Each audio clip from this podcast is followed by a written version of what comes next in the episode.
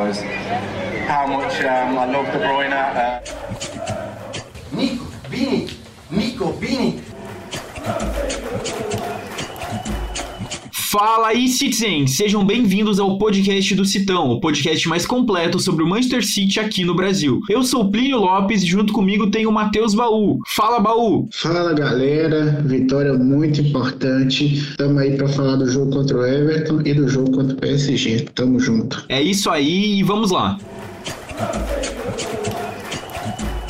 E o City venceu e dominou o Everton nesse domingo lá no Etihad Stadium. Eu sempre gosto de começar falando um pouquinho das estatísticas, porque os números vão traduzir um pouquinho do que aconteceu em campo, que foi um verdadeiro massacre da posse de bola do City. Se a gente for olhar ali para porcentagem, o City ficou com 77% de posse de bola contra apenas 23% do Everton. Parecia que o Everton nem jogava, nem encostava na bola, o Richarlison só tentava disputar, perdia todas as disputas que ele tentava ali de cabeça, o time não conseguia segurar a bola. Se a gente for olhar ali para chances criadas, para chutes, o City chutou 17 vezes e acertou 7 vezes no gol. O Everton só chutou 4 e só um chute foi no gol. O Ederson nem precisou trabalhar muito, foi um jogo mais tranquilo para defesa. A gente foi sem Rubem Dias, que foi uma surpresa para mim. Eu achei que o Laporte não poderia jogar. A gente até falou no episódio passado que o Laporte não ia poder jogar por causa do cartão vermelho, mas no final das contas parece que a punição é diferente. Depende do tipo da falta que você tá fazendo, se foi uma falta violenta ou não. Laporte jogou, fez parceria com o Stones, Rubem Dias ficou no banco. Depois a gente teve o Aki entrando porque o Laporte tinha tomado um cartão amarelo já e a defesa tava assim com um pouco de medo de acontecer alguma coisa. O Aki entrou, mas no final das contas foi uma partida muito tranquila, principalmente por causa do meio-campo. A gente jogou ali com aquela trinca no meio-campo de Rodri, Bernardo Silva e Gundogan e deu muito certo, porque foi um domínio completo no meio-campo, um domínio de posse de bola. A gente teve ainda o pessoal ali da frente que jogou bem. Vou falar que o Sterling teve uma partida boa, perdeu gols, perdeu gols, mas voltou a fazer um gol, uma finalização muito boa. Eu gosto de ver ele voltando a jogar assim. Falar um pouquinho geral aqui dos jogadores. O Palmer também jogou bem, apesar de não ter feito gol, não ter dado assistência, ele teve uma presença muito boa e teve uma responsabilidade muito grande, que era ser o nosso camisa 9 ali. Não estava necessariamente de falso 9, várias vezes ele estava tentando fazer o pivô, tentando virar para chutar. Então ele fez uma partida boa. O Foden também fez uma partida boa, mas acabou saindo um pouco cedo para a entrada do Mahrez. Eu acho que isso se deve porque ele não estava tão bem fisicamente, ele acabou tomando uma pancada ali no jogo da Inglaterra, até era dúvida pro jogo, mas começou jogando. Não vou nem falar de partida de Bernardo Silva, que foi agraciado com um golzinho ali no final, partida do Rodri, que fez um golaço, assistência de João Cancelo. Cara, é incrível. Rodri, Bernardo Silva e João Cancelo. Esses três jogadores estão fazendo a diferença enorme no Manchester City nessa temporada até agora. Tá muito bonito de ver os três jogarem. Mas no geral, achei uma partida boa do Manchester City. É claro que o Everton é um adversário muito fraco. Se a gente for olhar ali para a tabela de classificação, o Everton tá em 11 primeiro, mas nos últimos cinco jogos agora já são quatro derrotas, então não dá para considerar esse jogo como um teste muito grande para o Manchester City. Fomos bem, mas precisamos ir bem também contra outras equipes que são mais fortes, e a gente sabe que o Manchester City consegue fazer isso. No geral, acho que foi um jogo bom. O que, que você achou da partida aí, Bão? Um verdadeiro massacre, né? Uma palavra que define o que foi esse jogo é massacre. Às vezes você até, só para falar do que você comentou aí é, em relação relação aos grandes jogos, eu até acho que o, o City tem, sa tem saído muito bem no, nos grandes confrontos, né? A gente, até porque a gente teve todos os jogos é, fora de casa, com exceção do jogo contra o, o Arsenal, que a gente também ganhou. O City tem, tem correspondido nesses jogos, né? É, mas, falando aí sobre o, a partida contra o Everton, é lógico que a gente esperava um Everton, um jogo mais tranquilo, não só pela, pela posição do Everton na tabela, mas pelos desfalques que o Everton estava é, aí na partida, né? O Rafa Benítez teve que remendar o time ali para jogar contra o City e com o time completo já seria uma missão muito difícil para eles, né? Eu falo que o Manchester City não tem adversário no campeonato inglês, no futebol inglês o City não tem adversário, só perde para ele mesmo, que é quando o City não é, não consegue converter as suas chances em, em gols o City tem muito volume de jogo, mas é, às vezes essa, essa excesso aí de, de gols perdidos é, compromete a temporada do Manchester City, né? É lógico que o Chelsea é um, um time muito competitivo, tanto que é líder do campeonato, atual campeão da Champions League, mas falando de futebol jogado, o City não tem adversário, assim, na minha opinião, sem falsa modéstia, é, é, claro que de, em questão de resultado o City tem sim adversário, né? O Liverpool, o Chelsea, mas para por aí também, né? Você vê que o, quando a temporada vai afunilando, o City, pelo elenco que tem, acaba sobrando, né? Mas vamos, vamos ver aí no, nas cenas dos próximos capítulos. É, sobre essa partida, eu também achei que o Laporte estava suspenso, a gente falou disso no podcast, mas ele, mesmo ele tendo jogado, cara, eu achei a partida do Laporte bem, bem abaixo. Eu acho que ele está muito abaixo ali dos dois, dos outros dois colegas dele, né, que é o John Stones e o Rubem Dias. E isso me preocupa um pouco, porque o Laporte veio de temporadas aí bem interessantes, mas ele, assim, ele tem um jeito meio mole, assim, lembra muito o Rodri quando na, na primeira temporada do Rodri, a última, né, que ele, sei lá, às vezes ele parecia meio desligado, tomava os dribles, e o Rodri depois conseguiu recuperar o futebol dele, né? Pelo amor de Deus, o Rodri tá jogando nessa temporada é um absurdo. E o Laporte, eu acho que, não sei, eu acho que por enquanto eu prefiro mesmo uma dupla ali com John Stones e Rubem Dias, mas o Rubem Dias merecia esse descanso. Ele é até meio fominha, né? Quer jogar todas, mas a gente tem que a gente tem que preservar os nossos melhores atletas para os jogos mais importantes. Né? O City não precisava de força máxima para ganhar do Everton, tanto que o City é, colocou ali o Cole Palmer de titular, que é uma excelente notícia. É, o Sterling, que não vencia do titular, também jogou. E o Laporte, que em teoria ele seria uma opção para o Rubem Dias e para o John Stones. Então, assim, o, o Gundogan jogou mais pela ausência do De Bruyne, né, que infelizmente tá, foi testado positivo para Covid. Mas você vê que só nesse jogo a gente teve um, dois, três, quatro, três, quatro, três a quatro jogadores que não são considerados titulares do time. Então, é, é uma rodagem importante, o calendário é apertado e mesmo assim você vê que uma coisa interessante é que o, quando o time é bem treinado, quando existe uma lógica nos movimentos dos jogadores, não interessa se joga o Sterling, não interessa se joga o Jesus, se joga o Mares, os jogadores sabem o que tem que fazer. A movimentação do. O passe do, do Cancelo é pornográfico, mas a movimentação do Stern, cara, parece que o Stern sabia, e ele realmente sabia que o Cancelo ia fazer aquilo, que ele podia fazer aquilo. E se você reparar no replay,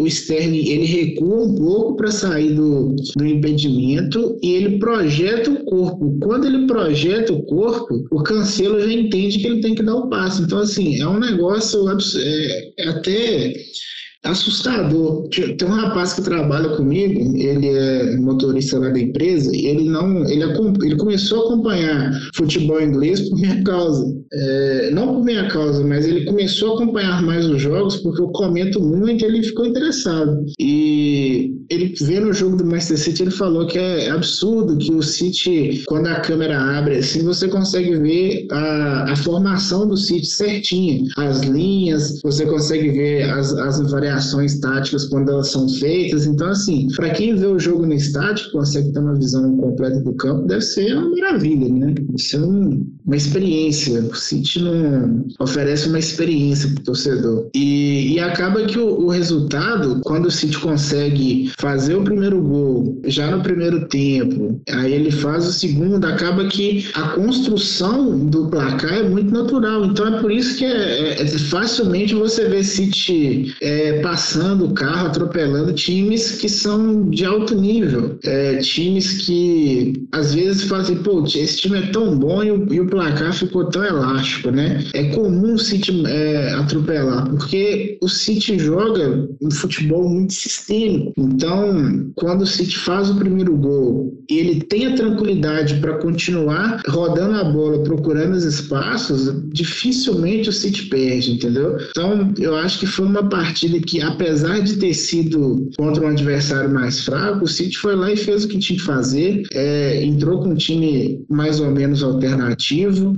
fez um, um, uma excelente partida, ganhou os três pontos e é isso que importa. Eu vou pegar um gancho do que você tinha falado um pouquinho antes, Matheus. Você falou da importância do Cole Palmer jogar. Eu queria ressaltar a importância de todos os garotos da base, né? A gente teve o Palmer, a gente teve o Foden, os dois começaram jogando, e depois no final a gente teve a entrada do James McAtee, que, cara, por pouco não fez um gol. Eu, nossa, eu tava torcendo demais para aquela bola que ele pegou ali na área resultasse em gol, porque ele merece muito. A gente sabe que ele vem jogando muito na base, é um jogador que acumula hat-tricks, acumula resultados, acumula gols, então é legal ver esses jogadores jogando. E até um comentário que o pessoal tava fazendo lá na Inglaterra, os comentaristas, dizendo que o City é uma fábrica de clones, né? Uma fábrica de clones ali da academia. Você tem Foden, você tem Palmer, você tem James McAtee, você tem vários outros jogadores agora, se a gente for olhar para a base, tem Kaique, aí tem o Delap, a base concentra, né? Pega jogadores bons do mundo todo, mas também tá formando e trazendo jogadores da própria Inglaterra ali. A gente sabe que o James McAtee, o Foden rejeitaram jogar em outros clubes da Inglaterra para continuar no Manchester City, o Palmer também, e eles estão ganhando aquela chance muito esperada e eles jogam muita bola. Eu quero ver muito mais esses garotos jogando. Falei da partida do Palmer, acho que ele foi bem. O James McAtee entrou nos minutos finais ali, foi bem. O Foden foi bem no que conseguiu jogar, mas deu para ver que ele estava um pouco limitado. Então eu quero ver cada vez mais os garotos da base jogando. A gente sabe que o Guardiola vai começar a colocar eles, até porque o Manchester City está nessa transição agora de idade, transição dos jogadores, né? A gente veio perdendo Agüero, perdeu o Company, então a gente está começando a colocar esses jogadores mais jovens que a gente tinha da base para jogarem. E eu acho que isso é muito interessante. Eu acho que foi uma partida bem boa, bem legal para a gente ver esses jovens. E o negócio agora é partir para frente dos jogos mais difíceis, né? Pois é, Plínio. A base ter ganhando oportunidade é muito importante. Eu acho que o City tirou uma lição muito trágica aí da, da perda do Jadon Sancho, que apesar de não estar rendendo no United, é um jogador muito talentoso muito promissor. Então, assim, é, a gente tem espaço para oferecer oportunidades para esses jogadores. E é isso aí, cara. O, o City se propôs a ser um clube que, em vez de comprar as grandes estrelas, ele vai produzir as grandes estrelas. E esse comentário do Gary Neville que você citou aí resume bem. O City é uma máquina de, de clones de Davi Silvas, né? Que, ele, que é o que o Gary Neville falou. Então, assim, eu tenho, sempre que posso, acompanhado os jogos do, da base, porque esses jogadores realmente chamam bastante atenção. E é isso, cara. É, eu quero muito, muito, muito, muito mesmo ganhar Champions, mas tem algumas coisas ali que o City ainda precisa conquistar, que eu acho que faz parte, que é um Golden Boy. Você ter o seu trabalho de base reconhecido com um jogador vindo da sua base ganhando o Golden Boy e um jogador do Manchester City ganhando a bola de ouro. Então, até fiz uma postagem no Instagram hoje lá do, do Man City DD que é, muito provavelmente desse trio aí pode sair pelo menos o Golden Boy, né? O Foden, infelizmente, ele disputou com na, na época do Haaland e do, do Mbappé, que são atacantes e realmente são, tem, possuem, tem muito mais destaque. E eu acredito também que eles estavam em patamares é, acima. E o João Félix, né, que teve ali a temporada dele absurda quando ele ganhou. Então, eu creio que não tem ninguém assim assustador na, na idade do, do, do McIT, do, do Cole Palmer. Então, acho que pode vir aí pelo menos um, um Golden Boy para os crias de Stockport. Tem um último comentário que eu queria falar sobre a partida, que foram os jogadores que marcaram os gols, né? A gente teve um gol do Sterling, um gol do Rodri e um gol do Bernardo Silva. Se a gente for olhar ali para lista dos jogadores que mais marcaram gols pelo City, a gente tem o Marres com oito gols, o que para mim é meio estranho, porque eu não consigo lembrar do Marres marcando tanto gol nessa temporada. É tanto jogador diferente, tanta competição e tanto jogo que as coisas já mudam um monte. Em segundo lugar, a gente tem o Foden com cinco, Gabriel Jesus com quatro, Bernardo Silva com quatro gols, Kevin De Bruyne com três, Ferran Torres com três e o Sterling com três também. Então, assim, a gente já faz aquilo que a gente estava comentando lá no começo da temporada, nos primeiros episódios que a gente vai trocar os jogadores que fazem o gol, né? A gente joga com jogadores com falso 9, eles fazem essa ultrapassagem, eles sabem jogar, já que a gente não tem um artilheiro. A gente não tem um artilheiro. Essa é a verdade do Manchester City. A gente não tem hoje em dia aquele jogador que vai meter 20 ou 30 gols numa temporada. Então a gente precisa dividir. E aparentemente, assim, olhando nos números, parece que isso tá funcionando até então. Claro que tem um joguinho mais encardido do que o outro, que a gente não consegue colocar a bola no fundo da rede, mas a gente tá conseguindo e tá conseguindo tão bem. Se a gente for olhar ali para a tabela da Premier League, a gente tá em segundo lugar, a gente tá com três pontos atrás do Chelsea. É uma distância bem pequena. Como você muito bem falou, Baú, a gente já enfrentou as principais equipes fora de casa agora pela Premier League. Então, assim, a gente tá bem nessa temporada, a gente não tá mal, a gente tá bem, tá ali em segundo. No grupo da Champions também, a gente tá em primeiro colocado no nosso grupo, vai pegar o PSG agora que a gente já vai falar um pouquinho sobre essa partida. Então tem tudo pro Manchester City fazer uma boa temporada e vamos torcer para que essa troca de gols continue funcionando. Bom, e chega de enrolação, chega de falar de Everton, chega de falar de Premier League, vamos falar um pouquinho da partida contra o PSG pela Champions League. Fica com a gente. Gundogan helps it on to Foden. Foden towards Palmer, thought it was going to reach him, didn't quite. Cleared by Allen and Rodri! Oh my goodness! What a strike that is! Well, the opening goal was special. This is totally different, but equally as special. That one out from Rodri. Nessa quarta-feira de tarde, o Manchester City vai enfrentar o PSG. Vai ser o jogo da volta, né? A gente jogou lá no estádio deles e agora a gente vai jogar em casa no Etihad Stadium. Como eu tava falando ali um pouquinho antes, a gente vai olhar um pouquinho pro grupo. A gente tá ali no grupo A. City, primeiro colocado com 9 pontos, PSG, segundo colocado com 8 pontos, o Clube Bruges tá ali com 4 e o RB Leipzig tá com 1. Eu não apostava no RB Leipzig tão mal, mas eles perderam vários jogadores, né? De qualquer jeito, o City é líder, vai receber o PSG em casa, ganhando do PSG. A gente já vai para 12 pontos com mais duas partidas para serem jogadas e é muito provável que a gente termine esse grupo em primeiro lugar se a gente ganhar do PSG e fazer uma boa partida agora dentro de casa. A gente sabe que no último jogo a gente jogou mais que o PSG. A gente merecia vitória, mas a gente acabou perdendo de 2 a 0 por um vacilo ali, deixamos o Messi chutar, não conseguimos marcar gol. A gente lembra que o Bernardo perdeu um gol ali quase embaixo da trave, o Sterling cabeceou na trave também, mas faz tempo desse jogo, eu acho que o Manchester City já tá se recuperando, vem se recuperando. A gente tem jogadores aí que estão querendo mostrar serviço, que estão querendo jogar. Então eu acho que o City tem sim uma chance de ganhar essa partida. O que, que você acha, Baú? Ah, eu acho que sim, o City vai entrar aí mordido por ter por aquela derrota, né? Um jogo que a gente foi melhor e mesmo assim não conseguiu vencer. E o, o PSG tem até uns desfalques interessantes para essa partida, né? No, de, de relevante, assim, o Donnarumma, que tá com mal-estar, o Draxler, é, o Kipembe e o Rafinha, né? O Sérgio Ramos ainda nem estreou e o Marquinhos também é dúvida para esse jogo. Então, assim, é, é, é grande a chance do, do, PSG não jogar nem com a zaga titular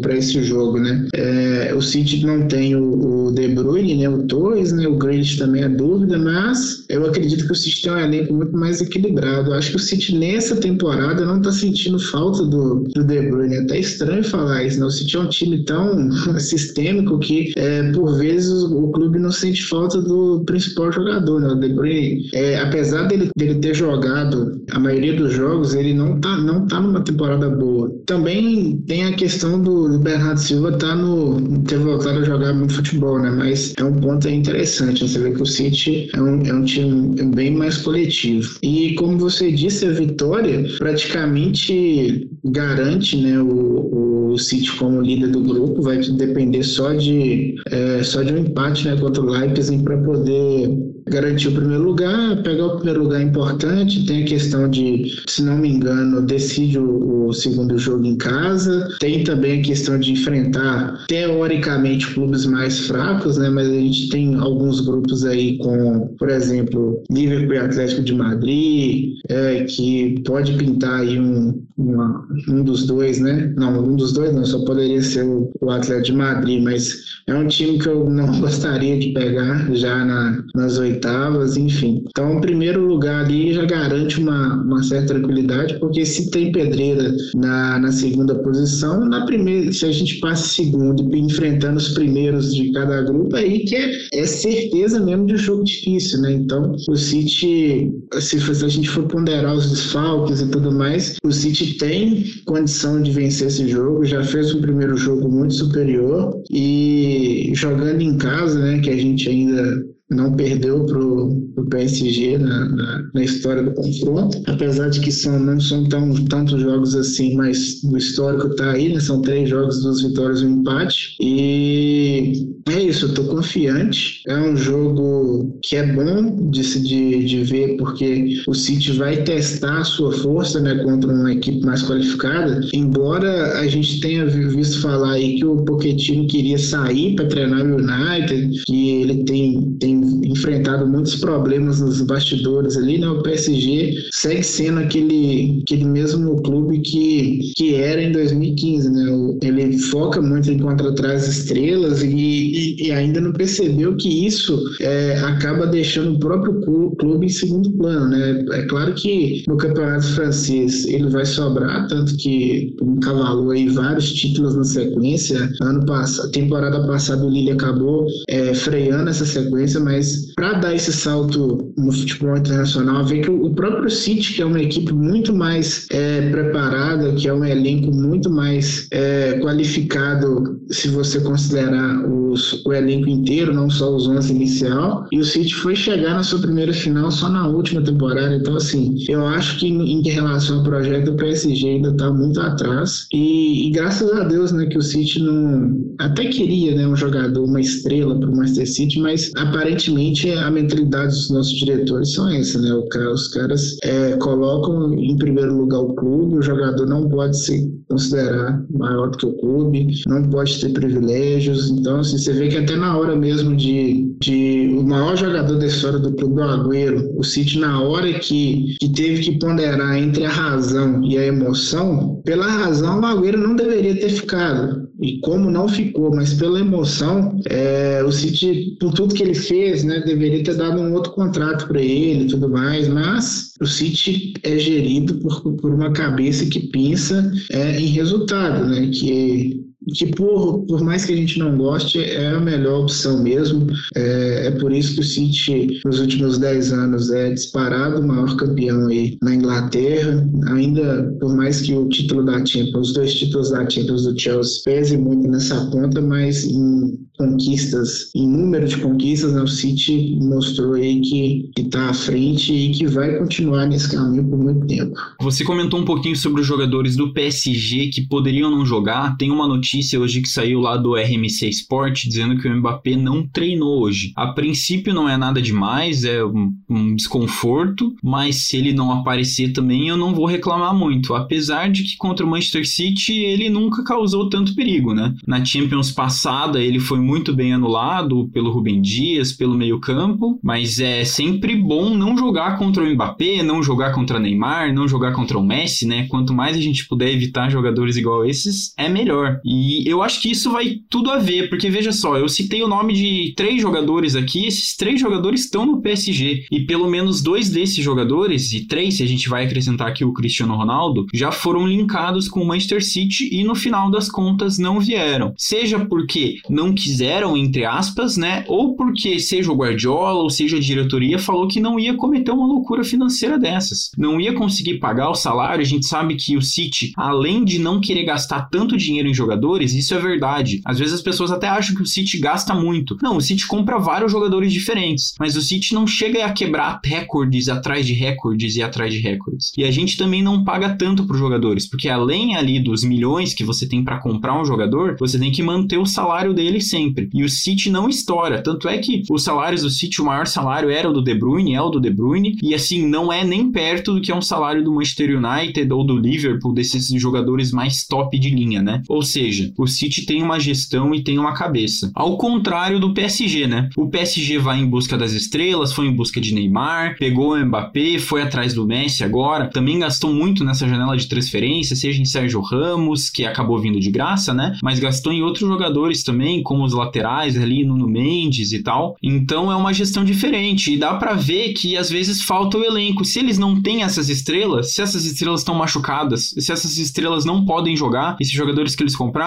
eles não têm jogadores à altura, eles não têm um banco, não tem um jogador da base que pode aparecer igual a gente tem. Se a gente precisar, se a gente vier precisar, a gente tem outros jogadores para todas as posições ali na base, que claro, ainda não são tão desenvolvidos, ainda não tem um futebol tão bom, mas que conseguem fazer um jogo bonito e vão conseguir suprir ali, cuidar de um buraco que aparecer no time e coisa do tipo. Então assim, apesar de serem dois clubes bem ricos, né, City e PSG, dois clubes que têm a ver com petróleo, que têm a ver com óleo, tudo isso, é, são clubes que são geridos de uma maneira muito diferente, que vem dos donos, da mentalidade dos donos do clube, mas da mentalidade da comunidade que esses clubes estão inseridos. O Manchester City não é um time de loucura financeira, o Manchester City não é um time louco, o Manchester City é um time de tradição, é um time de muitos anos, é um time que já jogou em várias divisões, que tem uma torcida muito fiel, então é isso. E é como você falou, a gente demorou um tempão para chegar numa final de Champions, a gente acabou perdendo pro Chelsea num jogo bem estranho e espero que nessa temporada a gente consiga chegar lá de novo. Tô torcendo pro City, eu acho que essa primeira etapa tá quase encaminhada. Se a gente conseguir ganhar do PSG, aí sim eu vou ficar muito feliz e daí que vem o mata-mata, que daí é outra história, é outra competição e muda totalmente. É aquilo, se todas as competições fossem de pontos corridos, não tinha para ninguém. O Manchester City ia ser campeão de tudo. O problema é quando chega o mata-mata, que daí a coisa fica mais emocional e fica um pouquinho diferente. Mas estou confiando numa vitória do City contra o PSG agora para deixar a gente mais tranquilo. E eu vou chutar um placar aqui. Eu vou chutar um 2 a 1 pro City. E eu quero que o Mahrez jogue. Eu tô esperando que o Mahrez jogue para meter mais gol no PSG. Eu acho que ele tem essa qualidade e ele gosta mais de jogar em noites de Champions League. E queria saber, Baú, qual que é teu palpite? Quem que você acha que vai fazer gol? Quem que vai jogar bem? Quem merece um destaque aí? Cara, eu,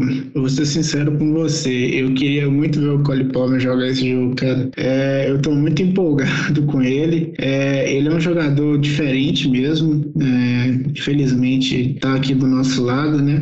Mas sem saber assim com, com, qual time o City vai, vai a campo, eu acredito no, no MVP do Bernardo Silva, que tá fazendo uma temporada incrível. E eu acho que o Foden também tá, tá querendo. Então, tô na torcida aí por, por esse resultado aí, né? Vamos ver. Só para completar, você, você comentou ali é, a questão das contratações do Manchester City. Sei que foge um pouco do, do propósito aqui do, do, desse episódio, mas grande parte do salário dos jogadores do Manchester City ele é bônus, né? Então o cara tem que cumprir suas metas ali, é, tanto de título quanto de gol, quanto de assistência, número de jogos. Então, assim, eu nem gosto muito desse termo, né, de meritocracia, mas eu acredito que no caso do Manchester City nos seus contratos, ele preza muito por isso, né? Os jogadores que, que entregam mais, eles, é, lógico que cada jogador tem um contrato adaptado à sua posição, né? Por exemplo, o Ederson, provavelmente os clean sheets, o Ben Dias, tudo mais,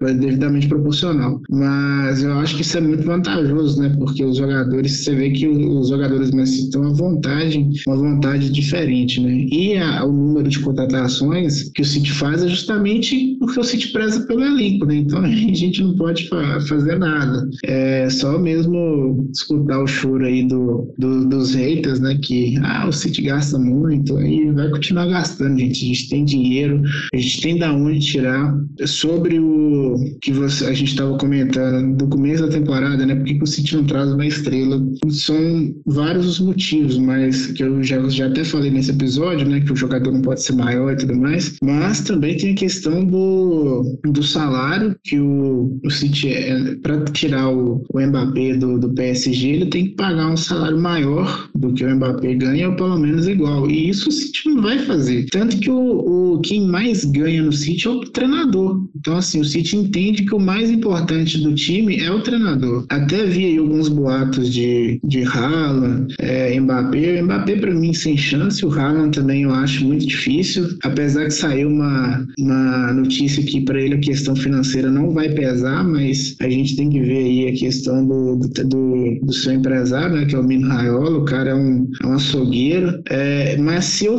tivesse que colocar dinheiro, eu acho que o City vai pesado no Vlahovic, né, o Dusan Vlahovic da, da Fiorentina, apesar de não ser as características que o City, que o Guardiola procurou nesse, nessa última janela, mas é um jogador que tem despontado aí, é, num preço que o City pode pagar, não que o City não pode pagar qualquer preço, é, mas pelo perfil de contratação do City, né, acredito ali que vão ser entre 60 e 80 milhões de euros, que é o valor que o City vai ter que desembolsar, e é um jogador que vem da Fiorentina, então se o salário dele está num patamar inferior, né, de em vista dos outros grandes jogadores. É, e o City tem uma boa relação com, com a Fiorentina, né, a gente já contratou o Jovetic, o, a gente também já vendeu para eles, emprestou o Savic, é, o Nastasic, então assim, a gente tem uma, um bom trânsito ali com, com o time italiano, então se eu pudesse colocar um dinheiro, eu acho que para a próxima temporada a gente vai acabar fazendo essa aquisição aí, que a princípio eu estava com o pé atrás, mas eu tô,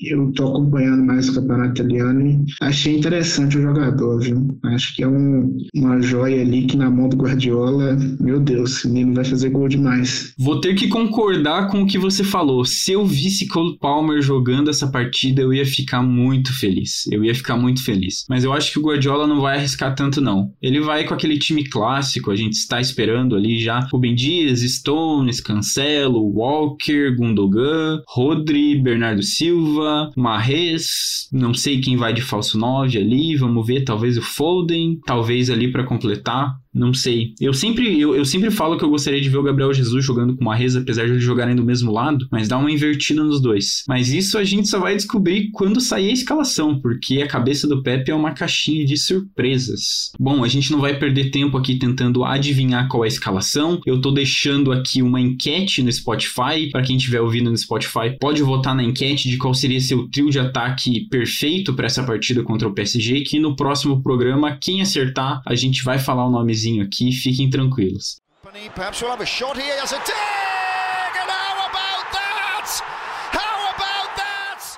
E é isso, galera. O podcast do Citão chega ao fim. O podcast do Citão é uma produção da Icarus Produtora e do Manchester City da Depressão. A direção geral e a produção são feitas por Plínio Lopes. O apoio de produção, a edição, finalização e mixagem são feitas por João Rain. A divulgação é feita por Matheus Eleutério. Tchau, baú. Até uma próxima. Valeu, Plínio. Sempre um prazer estar aqui falando do clube que a gente ama, né? É um projeto que a gente demorou um pouco para tirar do papel, mas tem dado muito certo. A gente tem trazido aí episódios praticamente semanais, a gente se dá se vira aí para poder trazer o podcast para vocês, a audiência tem correspondido e só agradecer a vocês pela audiência e aquele recado sempre, manda para um amigo que gosta do Manchester City, que gosta de futebol inglês, é, compartilha nos stories e é isso aí, até a próxima semana, tamo junto.